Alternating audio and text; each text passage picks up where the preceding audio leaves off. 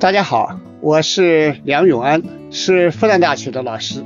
长期以来，我主要是研究比较文学、比较文化，特别关心我们当代青年在社会生活中啊，面临着城市化、中产化和精神领域的青春化的问题。我们现在千千万万的年轻人正处在一个社会的大转型时期，生活环境日新月异，方方面面。都有一些新的发现、新的体会，同时也会有很多新的困惑。所以在这一档我和新世相光之来处共同出品的播客里，我想和大家一起聊一聊我对这些新问题的一些想法。希望通过这样的分享，给大家的生活带来新的一个思路。在这个过程中啊，我也和大家一起分享我自己感兴趣的一些书、一些电影，还有一些歌曲。在分享之后呢，也希望大家多多给我留言，我们也可以交流。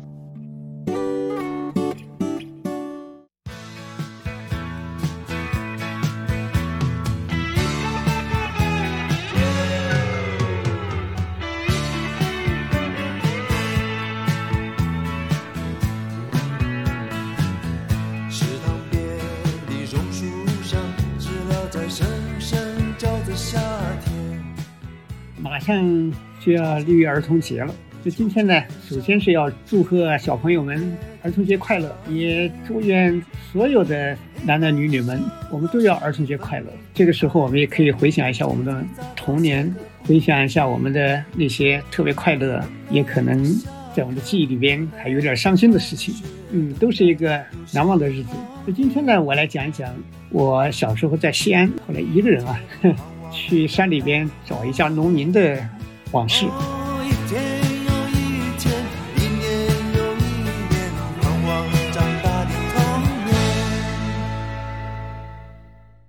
我们小时候在西安，现在的西安电子科技大学，它原来啊是解放军的军事电信工程学院。就小学四年级的时候，就有一个冬季，呃，就不知道为什么，我现在都想不起来。就不知道为什么这个什么事情就不敢回家，肯定是在学校捣蛋了。因为我那时候在学校是全校也算是第一号皮大王，所以家里知道了，呃，不太敢回去。那怎么办呢？就这时候我就想起来啊，就我们家父母不知道为什么什么时候认识了一个西安的农民。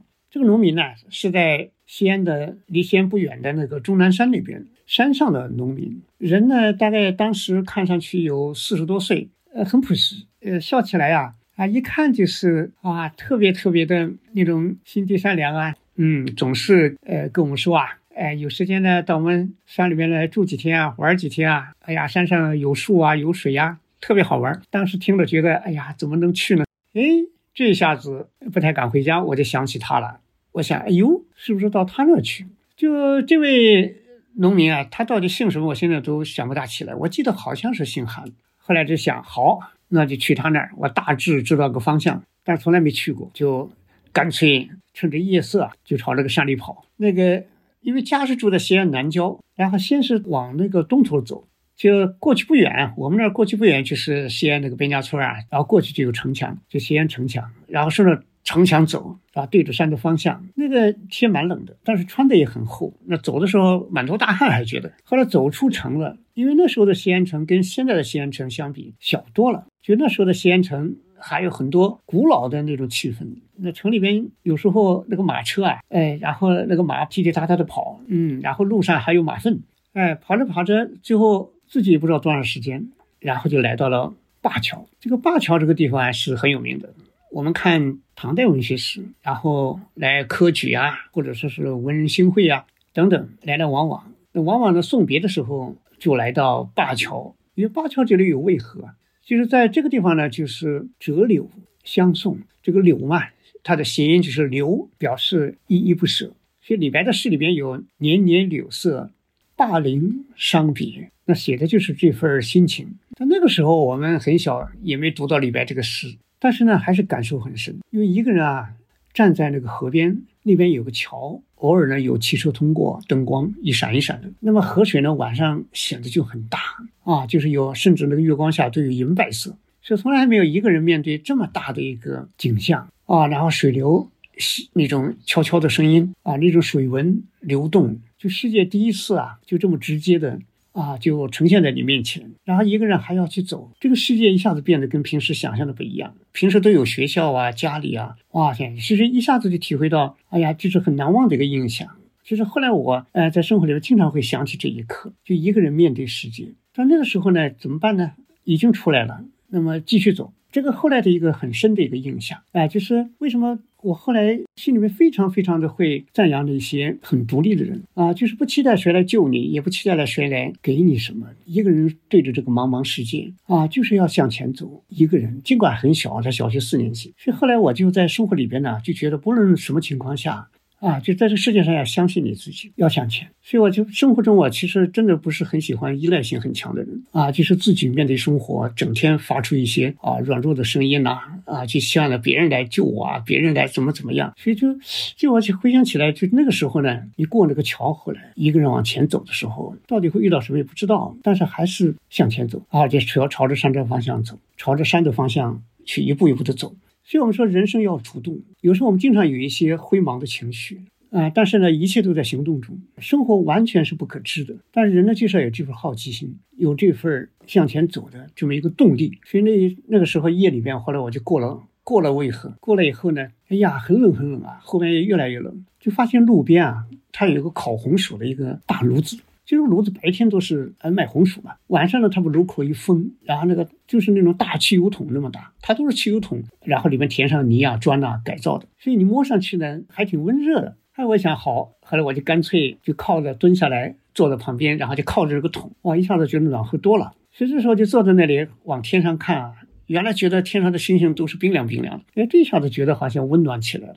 然后就哎呀，看看那些树的影子啊啊，那些这个村庄啊等等。啊，那些路上的一会儿来一个车照亮你一下，然后又远去。所以那时候尽管也有点忧愁，但是呢，还是觉得也有点透明。哎，就觉得哎呀，这个世界有暖有冷啊！哎，期待天赶快亮，哎，继续走。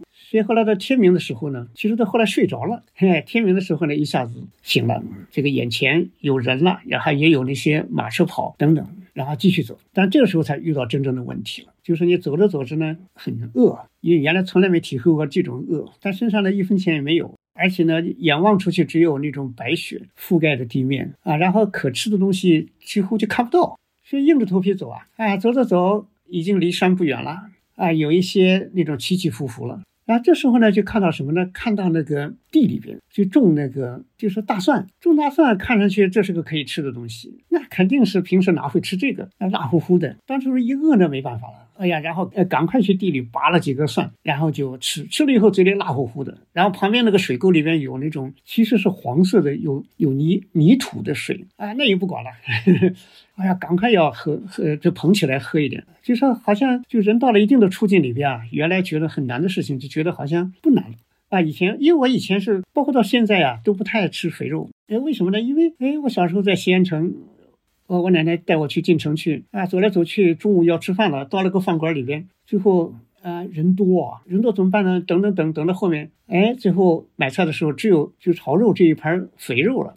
我印象很深呐，那个亮晶晶白白的，我是最不要吃这个东西。结果没有别的吃啊，后来就我奶奶那买了，然后吃，哎，然后吃馒头，吃吃肉，哇，结果第二天就发烧啊、腹泻啊等等。所以原来就是对吃的东西方面，有些东西真的是好像各种原因就有东西就不吃。但这次看到这个大蒜啊，也觉得没问题，哎，还是要吃。吃了以后呢，总算其实是一点都不管用，但肚子里有点东西了，然后又继续走。所以继续走的时候呢，哎。这个越来越饿了，就爬不动了。但是呢，正好也是要到一个小山包了。穿过去之后呢，又是一个山坡，哎，就是一个人在那走。我就想，今天呢，这个事情就不太可能，因为那个时候的社会比较简单，就乡村农民呢，呃，也比较淳朴，所以你心里没有任何呃不安定感。所以你就是要就是克服这个自然的障碍，然后还有你自己饥饿的障碍。所以就在这个山坡上，后来我看到一个孤零零的一个房子，是个草房，然后呢，就呃，我就往里看。就看到一个也是个中年人，一个男人，他可能是在这片看地的。后来我这个打听啊，我说是有一个叔叔啊，姓什么叫什么，哎，然后呢，他住的那个村庄，呃，好像叫什么，我说不全。没想到巧了，哎，他说啊，他知道他，啊，就是翻过这个这个山坡再过去，哎，然后再走一段就到了。哦呦，我一听特别高兴啊，我就跟他说了谢谢，然后就准备走。哎，但是呢，他追问了一句。就说你今天看你这个样子不是我们这的人，你走了多少路了？那吃饭了没有？饿不饿啊？哎呦，我一听啊，这个真是，咦，我原来没好意思跟他要点吃的。他这么一说的话，那真是，哎呀，到了心坎里了。然后我就摇摇头，我就说是还没吃。哇！他就怎么回事呢？他就站起来，然后从那个房子上面掉下来的一个一个钩子上面，哎，然后呢拿下一个篮子，这个很小不大这个小篮子，然后里边呢有一些什么呢？就是黑乎乎的那个窝窝头、玉米面儿，掺了为什么是黑的呢？它还掺了很多啊，就像野菜那个叶子，所以整个的那个就变黑了，然后硬邦邦的。它掉在那里，现在想起来可能就是防止什么老鼠啊啊什么什么来来吃。哎呀，后来他就给了我一个。哎呀，我我以前没吃过这个，但是那一天啊，就印象特别深啊，特别深。我拿起来就大口小口的吃，哎，觉得特别的香甜。后来他一看就笑了，然后他给你呃倒了点水，然后慢慢的咽，这心里是特别的温暖的。就说我也没问他要，他是他就这么关心你，陌生人，而且那种善良啊，而且问题是那个时代，那个时代啊，乡村还是很贫穷的啊，缺衣少食，所以呢，这个。他这个时候呢，对人的这么一份温暖啊，对一个像我们一个一个小孩子啊，他就是那种眼神里面的关切啊，然后就特别感动。所以，我为什么我特别反对呀？一个人动不动就看不起劳动的人啊，是觉得他们贫穷就什么都不是了。所以，我就有个体会，也是根据我后面多少年的生活也感受到的，就是这种底层啊，贫穷的人往往就蕴藏着非常朴素的情感。啊，就是很善良，而且我们的传统文化的那个善的那一块儿，在我们的这个人间烟火里边，在我们就是千千万万这种普通的啊，这些农民呐、打工人呐等等，哎，他们身上有非常非常啊那种温暖的这样一种这个生活态度，这么一种情感啊，这种情感，当然呢，在历史中。就是在这个后来，比如说工业化过程中，乡村也在变化，所以我也后来像这些年我也走了不少地方。其实商品化的淘洗啊，也改变了不少东西，所以这也是一个历史过程。所以这是我们在发展中啊，怎么能够保持住我们啊人性深处的那么这一些亮色啊，这一些人和人非常宝贵的这些啊，我们人间的那种暖情啊，所以我心里有时候特别特别的那有这么一种这个怀念。后来我离开了这个。这个小屋再往前走，拐了上了一个坡，然后拐了个弯儿，哎，一下子看见什么呢？看见那边有个小村儿，那个小村儿大概也就是十几户人家。但是上这个坡有点长，所以我有点渴。那个正好那个积雪啊，在那个山坡上有厚厚的积雪，我就哎呀弯下身捧了一个积雪，然后呢再吃点雪。结果没想到几个孩子，几个小孩子啊，跟我差不多大，有的比我小一点，远远看见了。那山里面可能来人少，就蹦蹦跳跳跑过来，哎呀，就看着我很稀奇，他就问我干什么，找谁？后来我就说啊，找那个韩伯伯家里。哇，他们就笑，又蹦又跳啊，领你去，领你去。哎，我就觉得特别的有意思啊，觉得一下子好像顺利起来了。哎，后来我就到了这个韩叔叔家，去了以后呢，哎，他一看到我有点很吃惊啊，因为他不知道为什么突然来了。哎，他就说你咋来了？你咋来了？嗨，我当时我就脑子一转，我说是，哎呀，我爸爸妈妈让我来看看你们。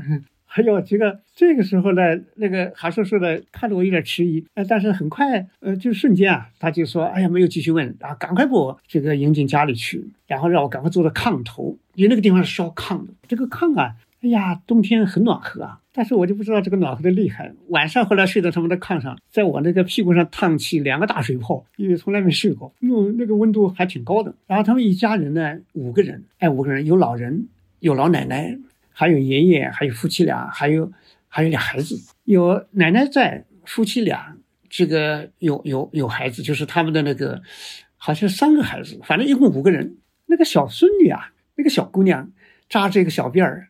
他跟我差不多大啊，差不多大，就是全家人都很热情，都很高兴。就是这个小孙女、小小女孩看到我啊，一脸的好像好像有点不屑啊，就感觉她不太热情。但其实呢，后来我就知道她不是不热情，就是她性格呢很有点犟，很自尊。用今天的话来说啊，有点小酷。但其实这人是很活泼的。后来在他们家就住下了。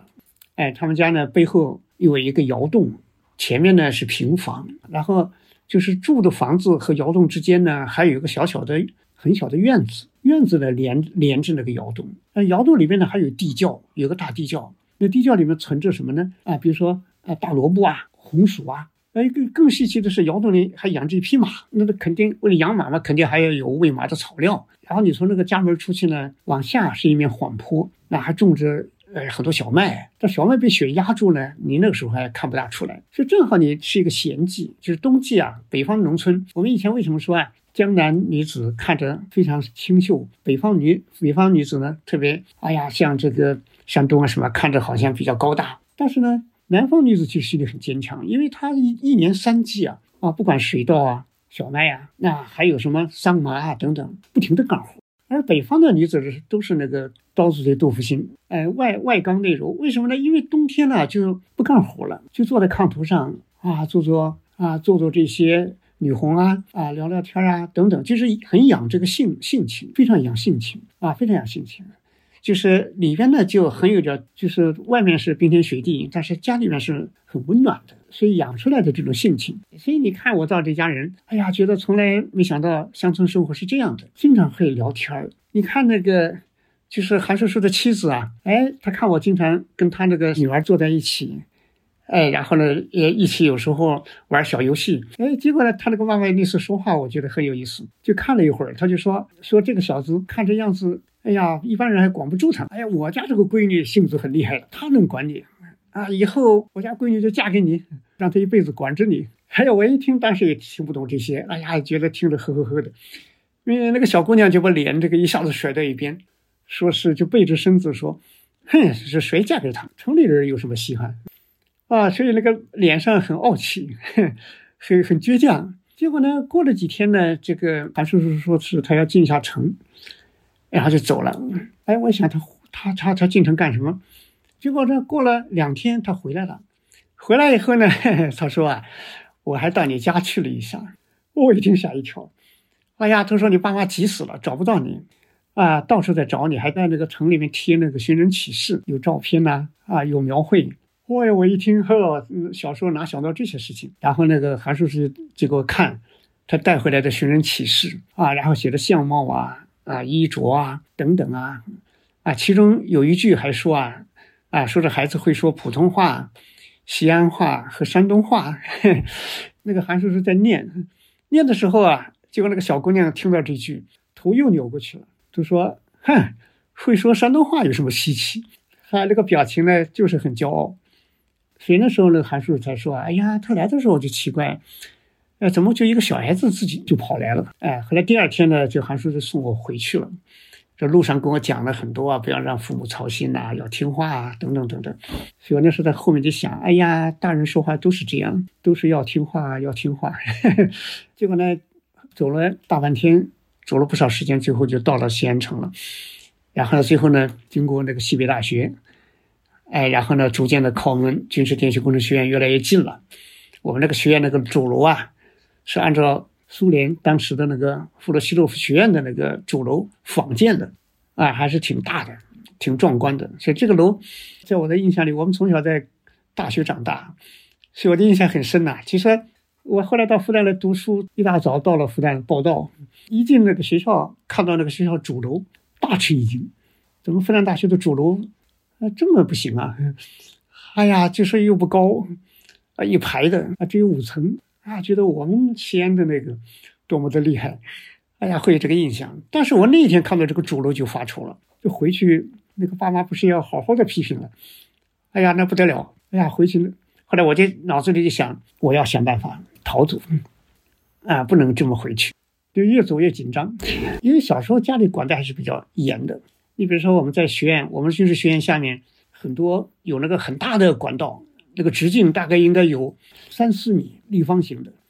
然后我们几个小孩经常从那个一些出入口啊，就是钻进去，钻进去干什么呢？找野猫，因为那个那里面有野猫，都想抓野猫。哎呀，那个野猫蛮难抓的。然后呢，在里面蹭，它那些管道啊都有那个保护层，上面有一些那个石灰一样的东西，所以浑身就蹭的到处都是这些灰迹。然后呢，这个时候你最后你从那里爬出来。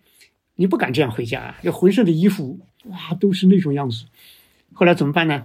我们几个小孩都是找那个水龙头，然后把那个衣服啊，都拿那个水呀，把它那个抹掉，啊，洗掉。然后那抹掉洗掉，你回去水淋淋的也不行啊。所以夏天我们都是站在太阳底下，然后呢硬晒，啊，一定要把这个衣服晒干，然后才敢回去。所以呢，这次呢，自己跑掉了，跑到山里边待了那么几天。现在你要跑回来，紧张。后来在前面一个拐弯啊，离家很近了。啊！我一下子就趁他看不见，一下子跑掉了，跑到哪去了？其实也没什么地方去。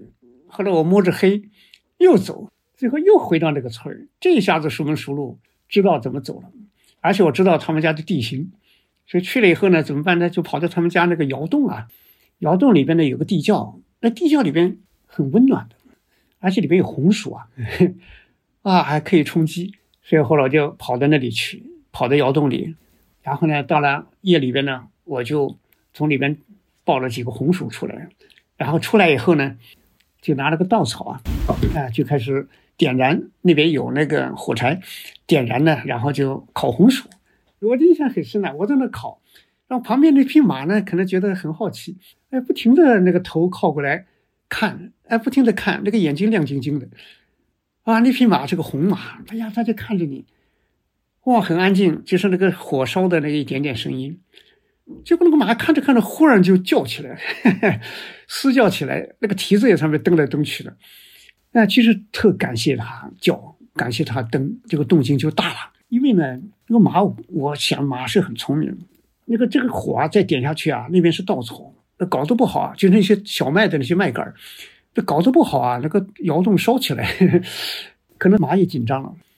后来，这个这一家伙那个外面的房子那些人听到了，一家伙全家人都跑到窑洞里来，我特别吃惊啊！我看着我突然怎么又出现了，赶快把我叫到屋子里，再呃赶快这个打理一下，吃饭，然后赶快休息。所以到了第二天，那个韩叔叔从城里回来，回来他一看，哎呦，我又在这儿了啊，觉得更吃惊。所以他们也没说什么，觉得哎呀太捣蛋了。所以后来就。又过了两天，然后就韩叔叔带着我又回去了，嗯，但是这一下子我还是打算老老实实回去，嗯，因为不能老在外面，就跟他走了，嗯，然后经过这么一次以后啊，就是其实这家农户跟我们家的关系就更亲近了，啊，有时候有时候很多来往，可惜后来断了联系了，因为我们后来这个又调动了，离开了西安，所以我。哎，就特别怀念，哎，而且我有时候想起来特别怀念那个小姑娘，哎，她后来过得怎么样呢？这个到底嫁了个什么人？啊，她的性格又非常的骄傲，啊，后来一生，啊，到底是一个什么生活啊？心里面都完全不知道。所以我想，就是我的一个很深的一个感受，就是我们小时候很天真呐，不知天高地厚，啊，也不知道这个世界是什么，但是就凭着一份好奇。然后想到哪儿就是哪儿，哎，但是呢，这个打开的世界呢，也是很温暖的。这个世界里边呢，有我们没见过的新东西，那种生活。其实我心里边特别难忘的就是那个农民给我的那个窝窝头，啊，非常感恩。所以我就想，就说在这个世界上，我们有时候呢不去打开的时候，就有一种风险感，觉得世界充满了这种危险。这个世界固然有危险，但是呢，另外一方面呢。因为我们作为一个，我想这里面有这么一个原因，就是我们作为一个小孩子跑出去了，是人畜无害啊，一看就是一个啊不给人这个一种威胁感的存在。如果说我们作为一个成人，我们哪怕长大了，但是我们相信这个世界的话，我们很善良的对这个世界，你的那个人家看你也就像个小孩子啊，也就是一种用一种自己的善良来跟你对接。所以这个世界上的距离有时候就是。想的太多，就我们社会生活呢，当然它是以一种稳定和安全为前提。你说经济学说了半天，它是以人性恶为基础，然后建立规则。但是这不是我们真正的啊，应该去把我们确定归属的一种这个啊一种属性一种判断。其实我们在社会构成的时候，是需要一种很强的防范性。很强的，那么这个通过制度来保障的对人的限定，但是对我们个体具体来说，我们还是内心深处啊，要有一份面对世界的温情吧，啊，有一份对世界的内心深处啊，是一个很友好的，相信他。我觉得小孩子最大的特点就是对世界相信，当然也也很也很容易上当啊。所以你像那个《木偶奇遇记》啊里边那个跑出去遇到各种事儿，我觉得特别的，有时候经常在留意的时候会想起小时候这次经历，就是对这个普通人、对劳动人的这样一种感情从哪里来？那么很小很小的时候，我们如果只在城里的话，在自己的那个生活里边，你就不知道辛苦，不知道他们，哎呀，还过着有另外一种生活。我的印象很深，哎，我小时候，哎呀，也就是跟那个时候。比我跑出去那一次前一年吧，前一年的时候，中国人的生活还更艰苦。哎，结果去食堂打的菜回来，我父亲打回来之后呢，有那个辣椒炒肉，哎，我就吃，但是要吃肉，瘦肉很好吃，但是我那时候不吃辣椒。后来我看到这个呢，一吃辣的不得了，哎，后来肉都有点辣。后来我趁我父亲没看到，我就把这一份菜就拿出去。到垃圾桶给他倒掉了。哎呀，回来后来我父亲看到了，他气得半死，哇，狠狠地给了一巴掌。啊，他就说你农民多么辛苦，现在吃都吃不饱，啊，你这里这么好的一个菜式，你就这么把它倒掉。所以就是我们说，在这个嗯小时候，特别是父亲的严厉啊，使你有时候跑出去了。那，但是跑出去的世界呢，又给你带来了很多新感受。所以孩子，我现在想起来，就是到底一个小孩子应该怎么去培养？我们现在有时候安全系数搞得很大，然后呢，给他一种各种各样的条件，然后把他封闭在一种生活里边，看上去呢好像衣食无忧，学习条件也很好，等等。但是可能世界更大，世界里面有很多东西需要去体会的。那有的人去旅行，哎呀，都是一种，呀，特别好的那种呵护，出去以后呢，也吃上也吃不了什么苦。所以这是我一个人出去，面对这么一个，哎呀，特别是灞桥，看着那个河流，啊，一步一步的走，所以很多东西呢是小时候形成的。但是呢，这个时候呢，也就是现在当然回想起来，我后来呢也回想起来，也会想到这一点，就是其实小孩也真的不懂事，因为自己呢这个出去就想到的是，哎呀，自己一个天真的想法，但是父母倒真的是很担心。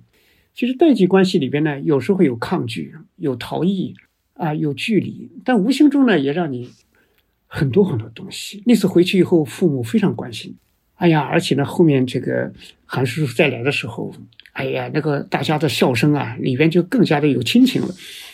所以父母的这个，我们后来想起来，就是我们在抗拒的东西里边，其实也学会了很多。你比如说我，哎，我母亲也是。哎呀，小时候对我们干活做什么事情的要求，哎，还是很具体的。你比如说，你从小教我们和面，和面呢学学会包饺子、擀皮等等，但是要求很高，三光，就绝不允许你这个板上乱七八糟，哎，就是绝不允许你工作的环境啊自己弄得不收拾，就是随意，就是那种乱糟糟的东西。啊，丢到哪里或者怎么样不舒适，他就觉得啊，就特别的啊，就要批评。所以后来我觉得这个，我后来在这个工厂干过两年电工的时候，我觉得像我母亲的这个教育就啊，对我来说就特别有好处。因为电工需要高度的细心，弄不好你你触电，我也触过几次啊，弄啊，就是工作台面就特别清爽啊，你拆一个东西。然后一二三四五六七八九怎么拆下来的，摆得清清爽爽，装回去的时候也绝不会搞错，而且你的工具平时打理的都非常清楚，啊，这里干干净净，所以形成了一种生活里边，我觉得一个很有精神的生活，它肯定有自己的美学的啊，就是看上去就很舒服，啊，看上去就是非常的干净，而且呢，干完事情呢收场收的很好，不会留下来一个乱糟糟的那那种后遗的那种现场。这个时候啊，就是这个生活，就是有时候就是，哎呀，里面真是充满了这种说不清楚的东西。呃，如果你不怕那个家里批评的话，你也不会跑出去。但是呢，这种怕里边呢，实际上它也是让你学会了很多东西。所以，我们就是这么一个跑啊，实际上也是个代际关系啊。今天来回想起来也是非常珍惜的。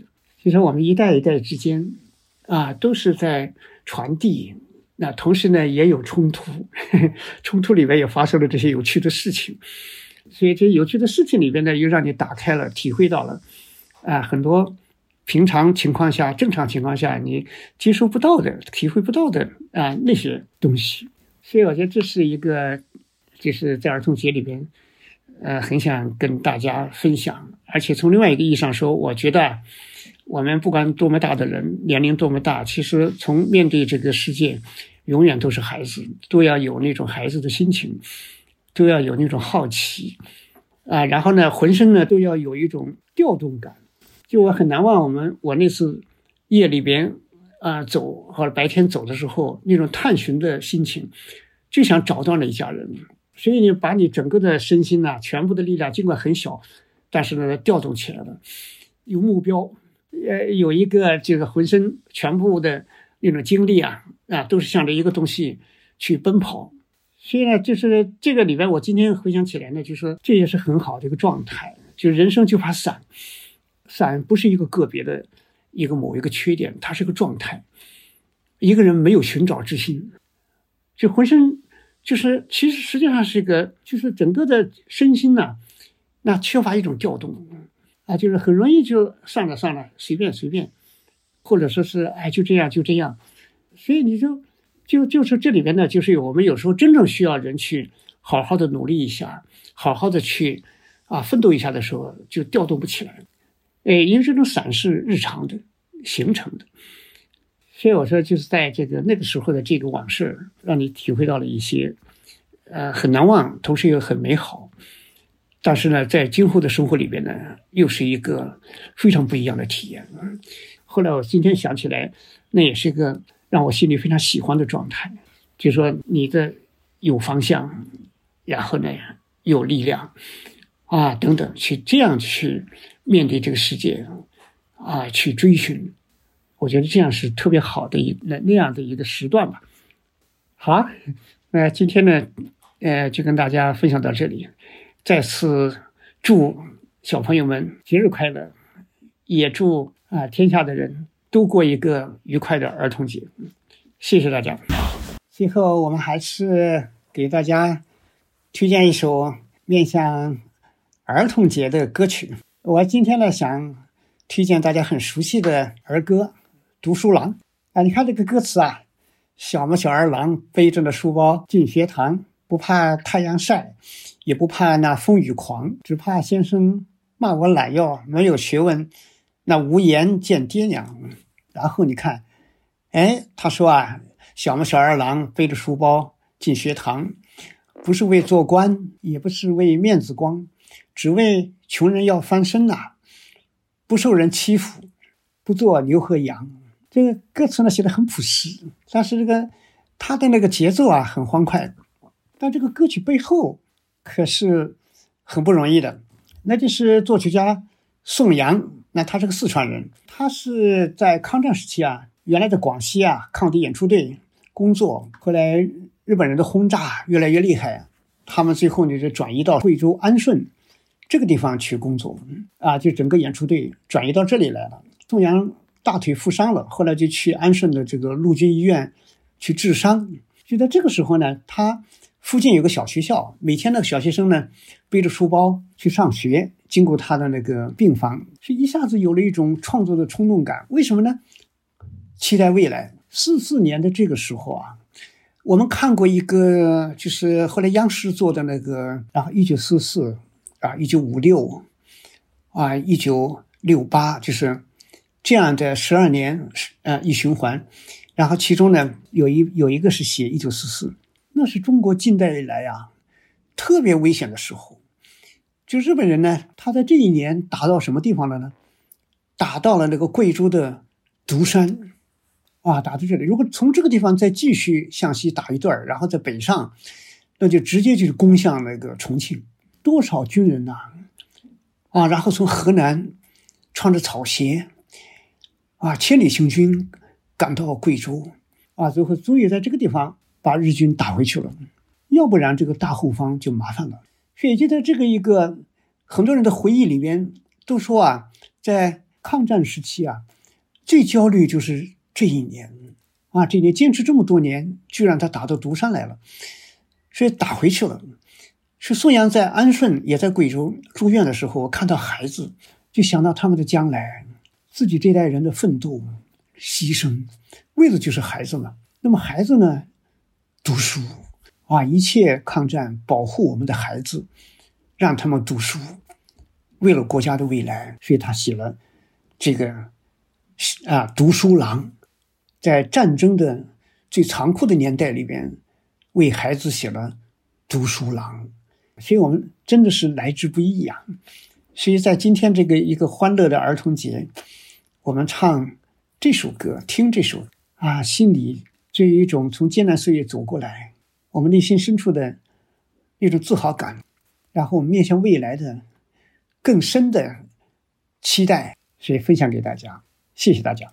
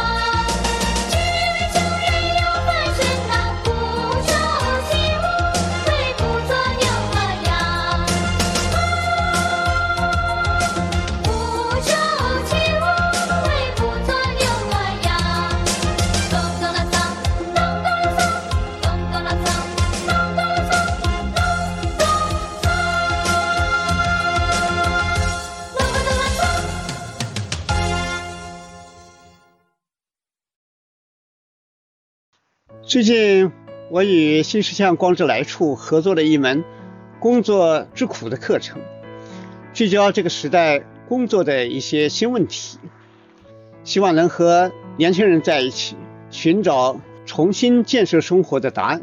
课程有三十节，如果大家对课程感兴趣，可以搜索“光之来处”公众号去看看。